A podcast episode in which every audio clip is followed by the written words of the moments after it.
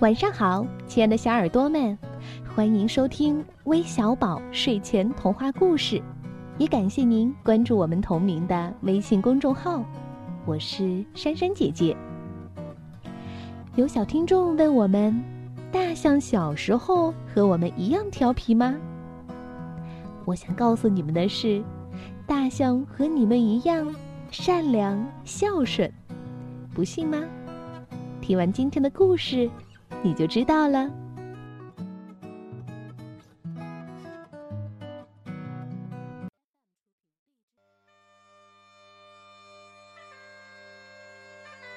很久以前，在森林里住着一头白象。它长得又高又大，皮肤像牛奶一样白。白象的妈妈眼睛瞎了，每天。白象都会先喂饭给妈妈吃，然后再自己吃，十分孝顺。一天，一个猎人在森林里迷了路，他捂住头，大声哭着说：“ 哎呦喂，完了，我永远也走不出这片森林了！” 哎呀，白象正好路过。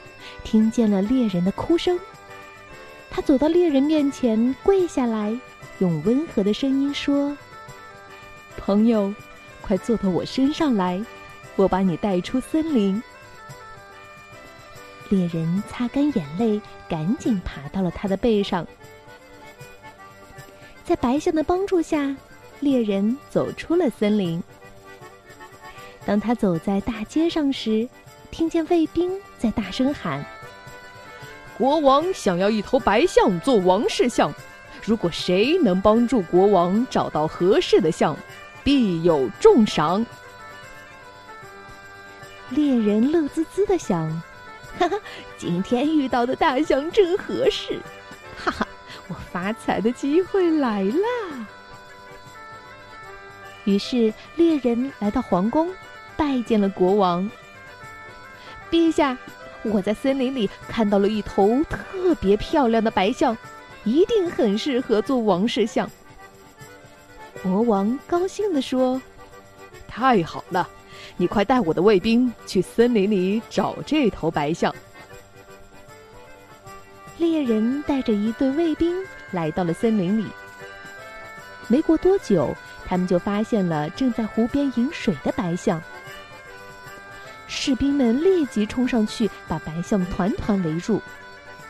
猎人则使劲儿地拽住他的长鼻子，说：“跟我走吧，国王要把你封为王室象，以后你有福享了。”白象试图挣脱猎人，便甩了一下鼻子，可没想到猎人却被丢出很远，重重地摔到了地上。哦，我不想伤害任何人。善良的白象对卫兵们说。最终，他还是跟着猎人和卫兵们走了。当白象抵达城里时，人们都不禁赞叹道：“哇，多漂亮的白象啊！它走路的姿势多么优雅，真是当之无愧的王室象啊！”白象仍然低着头，慢慢的朝前走。不久，白象被带到了皇宫。国王一见他，便快步迎上去，兴奋地说：“哦，高贵的白象，欢迎你！现在，我正式册封你为王室相。”白象听完，难过的流下了眼泪。哦，我想你肯定饿了。国王把一大碗米饭捧到了白象嘴边，请吃吧。白象看也不看，摇了摇头，用低沉的声音说：“我不吃，因为我的妈妈还没有吃东西呢。”国王被深深的感动了，他想了想，对卫兵说：“你们把白象送回森林吧。”他应该陪在妈妈身边。在卫兵的护送下，白象重新回到了森林里。此时，白象妈妈正站在洞口，焦急地踱来踱去。妈妈，我回来了。白象用鼻子卷着一大捆香蕉，奔到了妈妈面前。妈妈，对不起，让你等了这么久。我的孩子，你去哪儿了？白象妈妈焦急地问道。白象把当天的遭遇告诉了妈妈。白象妈妈听完后，流下了感动的泪水。好孩子，谢谢你。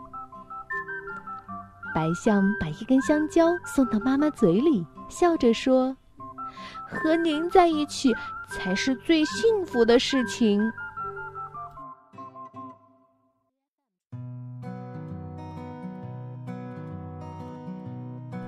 好了，故事听完了，相信正在听故事的你也和小象一样是个善良孝顺的孩子。那今天点播故事的小朋友呢，有来自四川成都的赵艺彤，来自江苏南京的舒伯宁，来自湖南益阳的廖俊辰，来自江西南昌的丁一航，来自重庆的徐艺恒，还有来自北京的赵月涵。感谢你们的点播。对了，别忘了我们下周的新栏目《为爱读诗》哦。如果你喜欢朗读，喜欢诗歌，记得把你们的作品发送给我们，让更多人听到你的声音。我们明天再见，晚安。